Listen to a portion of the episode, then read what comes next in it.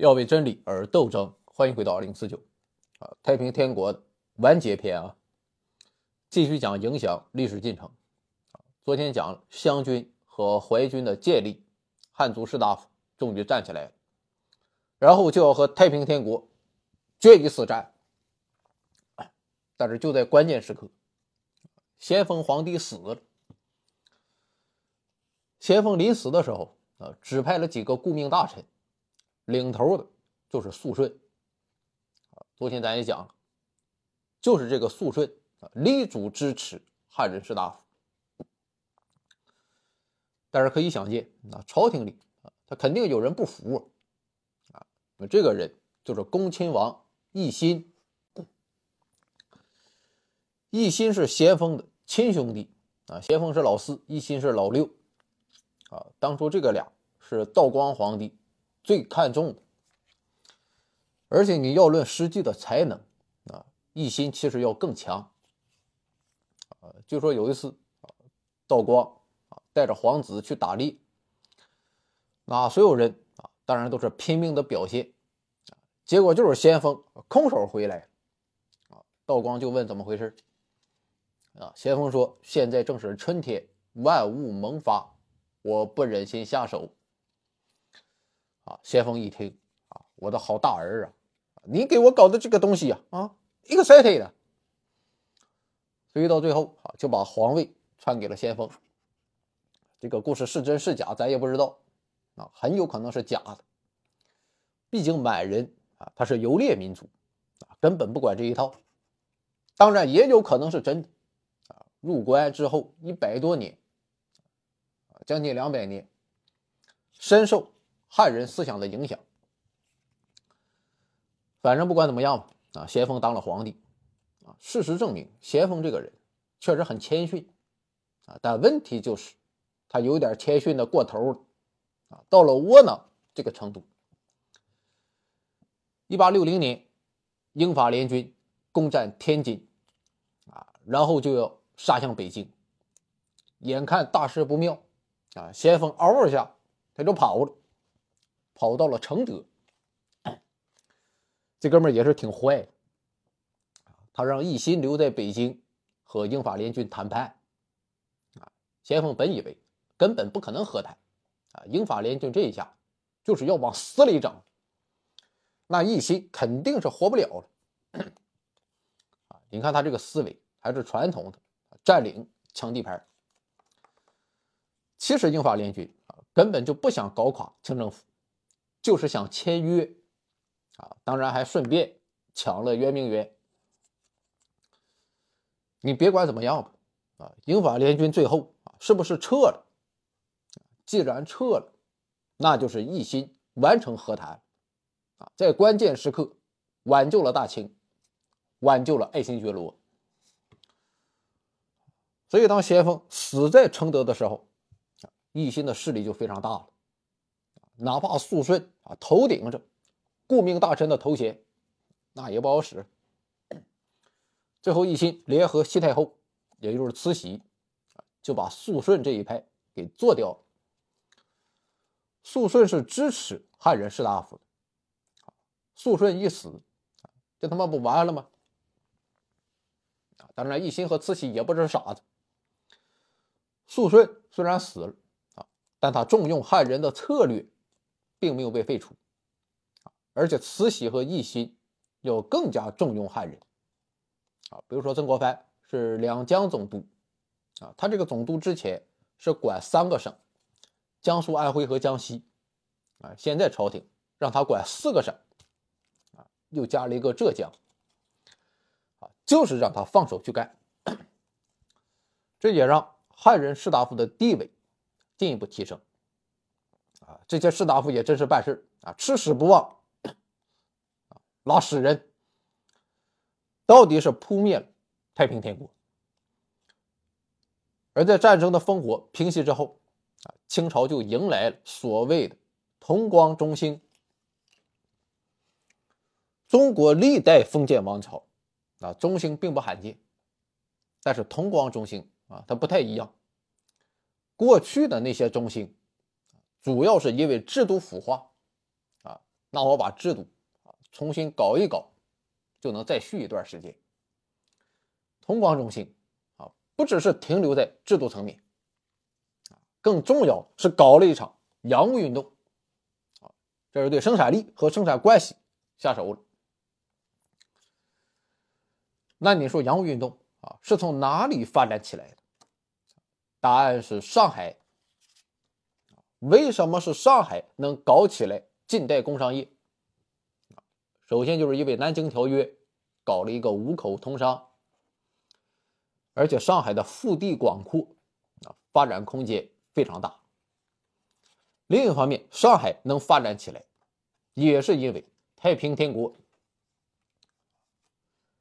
太平天国闹到江南之后，啊，当地的士大夫啊，他都往上海跑。因为上海有租界，太平军也想把上海给打下来，啊，但一方面洋人的实力啊确实比较强，啊，另一方面太平军啊他有点放不开手脚。根据拜上帝教的精神，啊，我太平军和洋人是兄弟，怎么能往死里干？所以在太平天国运动期间，上海就成了一块避风港。上海的租界更是一块福地，江浙的有钱人和知识分子啊，全都跑过去，啊，那很快就把上海给带起来了。现在我们都有一种误解，啊，认为当年那些租界啊都是洋人建设的，啊，其实不是，啊，外国人他也就是划了个地方。租界的发迹不能说百分之百，至少百分之九十。那都是中国人花钱建起来的，但有一点可以肯定啊，虽然是中国人建的，但建的方式啊完全是西方那一套，管理方式也是西方那一套啊。当然这是国耻，不能否认。但另一方面，我国近代的城市化啊也是从租界发展起来。看到租界搞得挺好。上海的华界也跟着学，啊，然后其他城市又跟着上海学，啊，那妥了啊，上海嗷一下就发展起来。而随着上海的发展，我国最早的民族工商业就出现了。其实我一直觉得，啊，民族工商业这个名字啊有点别扭，啊，他们的性质其实非常模糊。既和外国人有勾结，啊，同时他还不是完全的外资，可你要说它是合资，啊，貌似也不是，啊，反正就是那么回事儿吧，啊，只能说是特殊时期的特殊产物，都是历史的进程，只是工厂建起来啊还不够，还要有工人，啊，工人从哪来，还是要提。太平天国，就说江南制造局，啊，这个东西你要放到其他地方，可能就招不到工人，可在上海就可以，啊，这不是因为上海人吃过见过。其实当初啊，见到工厂大烟囱冒着黑烟，中国老百姓，他妈哪见过这玩意儿，吓得要命，啊，都在传言说这些工厂在烧人，没有办法。啊，江南制造局就想从广州招人，结果还是招不到。最后是谁当了工人？就是太平天国战乱所造成的孤儿。这些人孤苦伶仃，没有生计，他光脚不怕穿鞋的，只要给口饭，管你什么大烟囱，就是干。结果去了之后就发现啊，当工人啊还真不错。那妥了，只要有一个人吃螃蟹，后面的人就跟上，然后更多的工厂开起来了，更多的人也成为了工人。可以说，如果没有上海，洋务运动可能搞不出多大动静。正是因为有个上海，虽然说洋务运动还有很多不尽人意的地方，但总的来看，还算是有模有样。经济的变革进一步带动了政治和文化的改变，一个表现就是清政府搞了一个总理衙门，啊，全称总理各国事务衙门，相当于今天的外交部，啊，以后外国人和清政府打交道，就不再通过礼部，而是通过总理衙门。但是我们知道啊，我国的传统思想中，整个世界是所谓的天下，皇帝啊是天子。其他国家那都是蛮夷之邦，都要接受皇帝的领导。现在你搞一个外交部啊，就等于承认和其他国家是平等的关系。这种转变，不管是朝廷还是老百姓，一时半会儿他都接受不了。所以朝廷啊起总理衙门这个名字，其实就是玩了一个自欺欺人小把戏。对外他就说。啊我这是总理各国事务，重点放在“各国”两个字上，而对内他就说：“我这是总理各国事务，啊，重点放在‘总理’两个字上，啊，说白了，其他国家还是臣服于我的，啊，你说心态他都摆不正，不想正面现实，所以在实际中，总理衙门啊这个机构效率非常低。”清政府还办了一个同文馆，啊，相当于今天的外国语大学，啊，也算是干了一点正事翻译出了《万国公法》，这是第一部中文版国际法。不过除此之外，同文馆也没有闹出多大动静。虽然教出来很多学生，啊，但是那个水平，实在是不咋地。清末民初的戏曲理论家。齐如山就回忆，啊，说他有一次要和俄国人打交道，然后就去同文馆找翻译，啊，最后找了两个水平最高的俄语学生。水平能有多高？的一个学了十四年，另一个学了九年。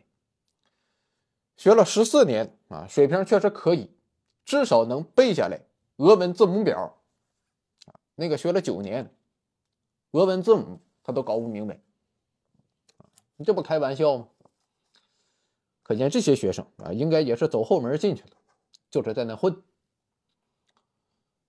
反正不管怎么样吧，啊，虽然搞得烂，但是中国也是迈出了融入世界体系的第一步。可以想见，要是没有太平天国，这个第一步还要晚上若干年。所以从这个角度去看，太平天国也是起到了一个正面的作用。啊，当然总的来看。我觉得负面作用还要更大，就像很多次农民起义一样，啊，太平天国也对中国造成了严重的破坏，造成了人口的锐减和财富的巨大流失。据说整个长江流域啊，前前后后损失了能有一亿多人口。好了啊，太平天国这个系列就全讲完，啊，再编不出来。